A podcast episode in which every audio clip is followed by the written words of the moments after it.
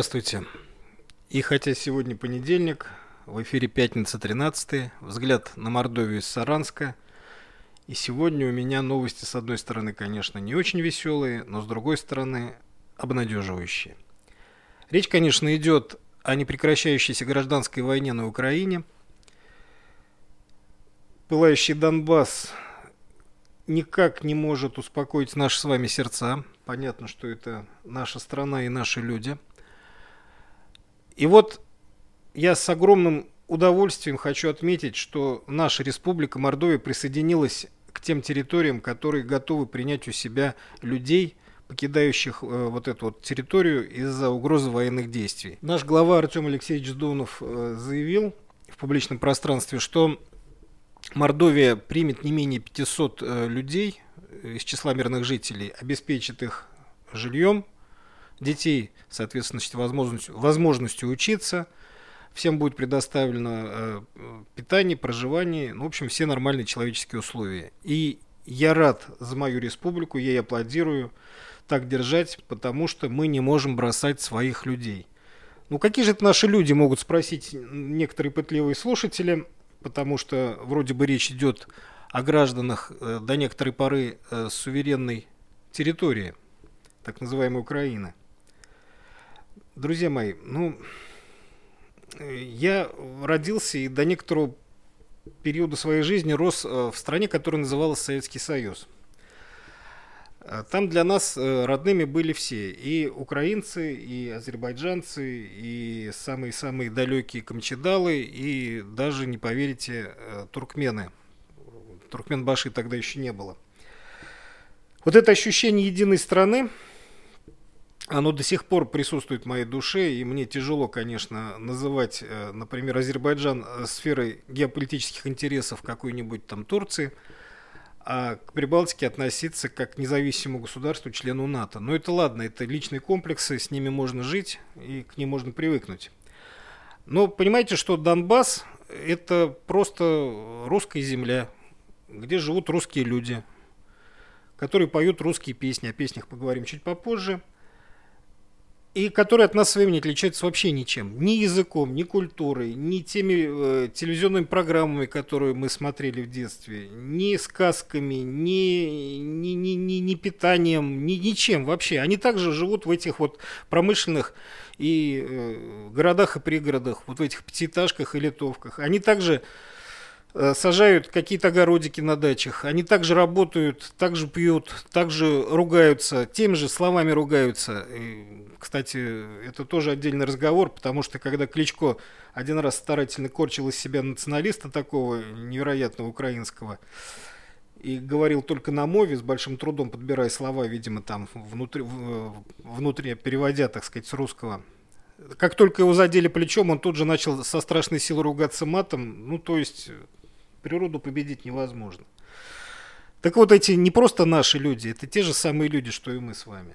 Ну, представьте себе, что вот, например, ваши родители или вы сами, если возрастом попадали, например, где-то в году 82-83 а, получаете распределение, ну, даже вот в Мордовском госуниверситете по технической специальности или на медфаке, что э, направляют вас как молодого специалиста в город Горловку, например, или Харьков, или не приведи Господь куда-нибудь в Винницу.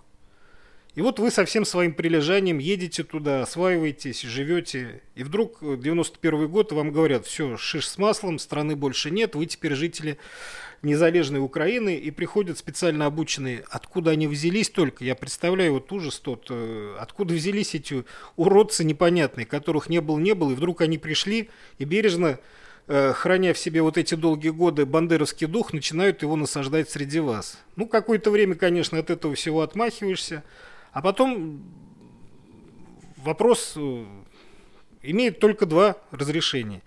Или э, как-то расстаться с этим бредом, или погрузиться в него окончательно и, сломав в себе, так сказать, нормального человека, стать вот таким вот скоро бандеровцем. Я так понимаю, что многим людям это не по силу, они как были простыми, давайте так говорить уж, советскими русскими людьми, так и остались ими. И живут они как раз на том самом Донбассе, и их хотят убивать именно за то, что они отказываются вырастить и э, развить в себе вот этого маленького поганого Бандеру, который должен заменить в тебе вот все то, что воспитывалось в тебе десятилетиями. Твой язык, твои мысли, твои чувства, твоя любовь, твои песни и сказки, к которым ты привык. Он будет говорить с тобой на каком-то новодельном языке, будет тебе предлагать какие-то придуманные истории, будет сочинять корявые песенки, опять же, на этом суржике идиотском. А ты все это должен жрать и этому подпевать. Так вот, не должно быть этого, не должно. Я мог бы долго говорить, э, что такое для нас сейчас Украина. Благодаря украинским событиям мы получили вот такой вот, знаете, фантастический прибор. Это пополам машина времени и машины каких-то э, моделирования каких-то вероятностей. То есть с помощью вот этой вот банде, бандеровской, так сказать, майданной всей вот этой чехарды мы с вами спокойно рассмотрели в течение вот этих восьми лет, что такое э, смута и гражданская война в России. Ну, то есть вот если вы читали э, книжку, ну, например, «Хождение по мукам» граф Алексей Константинович Алексей Николаевич Толстого, пардон. Э, и раньше никак не могли понять э, мотивацию глубинную и как-то погрузиться вот в героев до конца. Вот сейчас посмотрите, что происходит на Украине. Вот оно все там. Вот, вот так вот, как люди живут, как они делятся по мелким каким-то идеологическим вопросам, а потом начинают друг друга убивать. А ты стоишь посреди этого, как какой-нибудь Телегин или Рощин, и должен выбрать за белых, за красных, и стоит ли тебе убивать человека, с которым позавчера ты вместе выпивал, например, в кафе. Ну, в зависимости от испорченности, кто кофе, кто водку или виски. Э, мы с вами э, вживую рассмотрели настоящих фашистов, бандеровцев. Вот какие они есть. Вот какие были бандеровцы, которые сожгли Хатынь. Там, между прочим, было пару унтеров э, немецких и лейтенант из войск СС. Остальные все были литовцы и хохлы.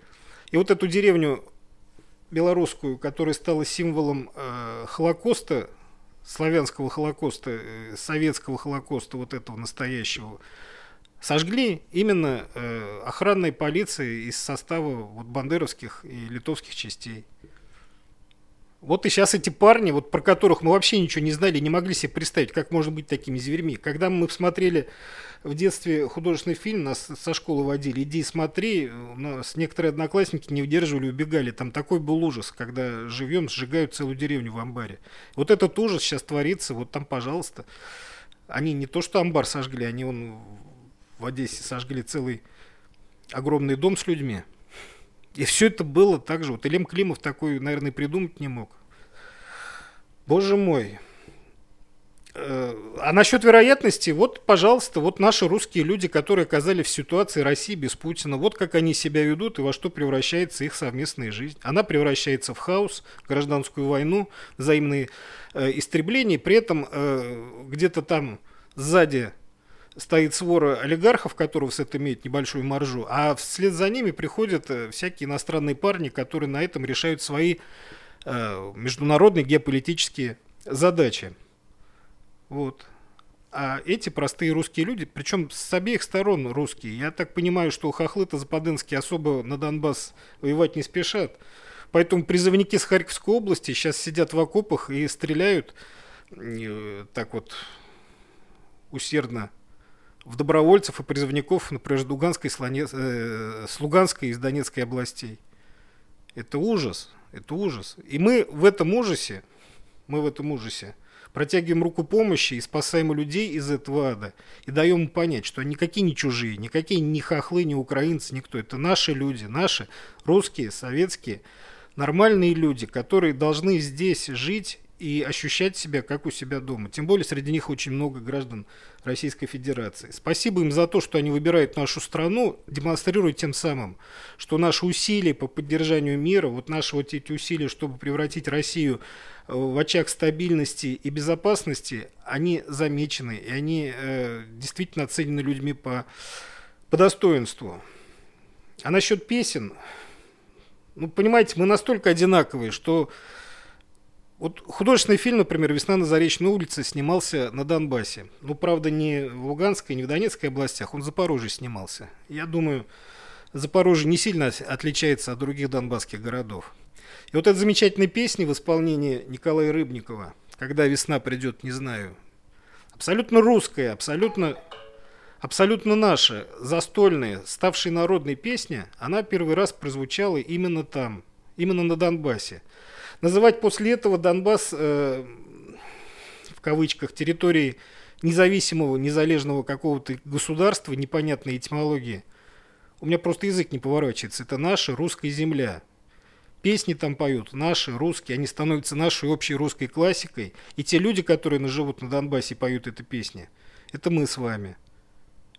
Я рад, что они возвращаются к нам не как беженцы, а как добрые родственники, которые приехали к своим переждать тяжелую годину. Добро пожаловать. Послушайте, пожалуйста, эту песню. И поймите, что петь ее можем вот так вот, только мы, люди одной крови, одной культуры. Спасибо вам. Когда весна придет, не знаю, Пройдут дожди, сойдут снега, Но ты мне улица родная, И в непогоду дорога. На этой улице подросткам Гонял по крышам голубей И здесь на этом перекрестке С любовью встретился своей.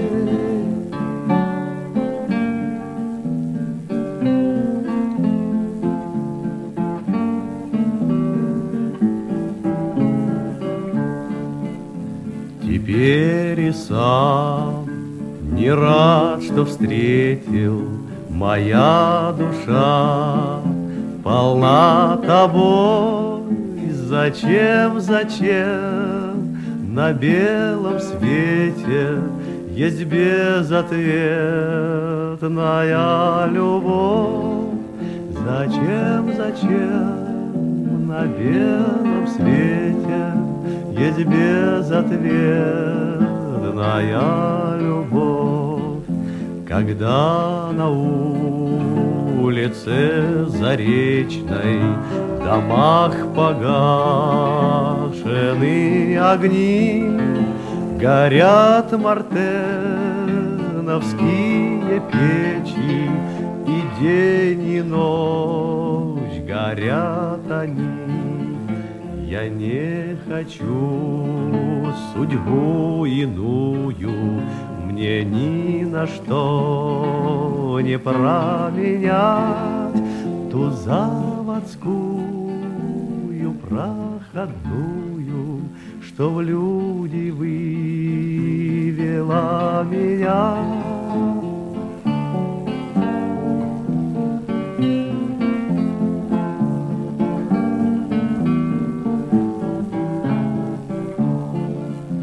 На свете много улиц славных, Но не сменяю адрес я. В моей судьбе ты стала главной, Родная улица моя. В моей судьбе ты стала главной, родная улица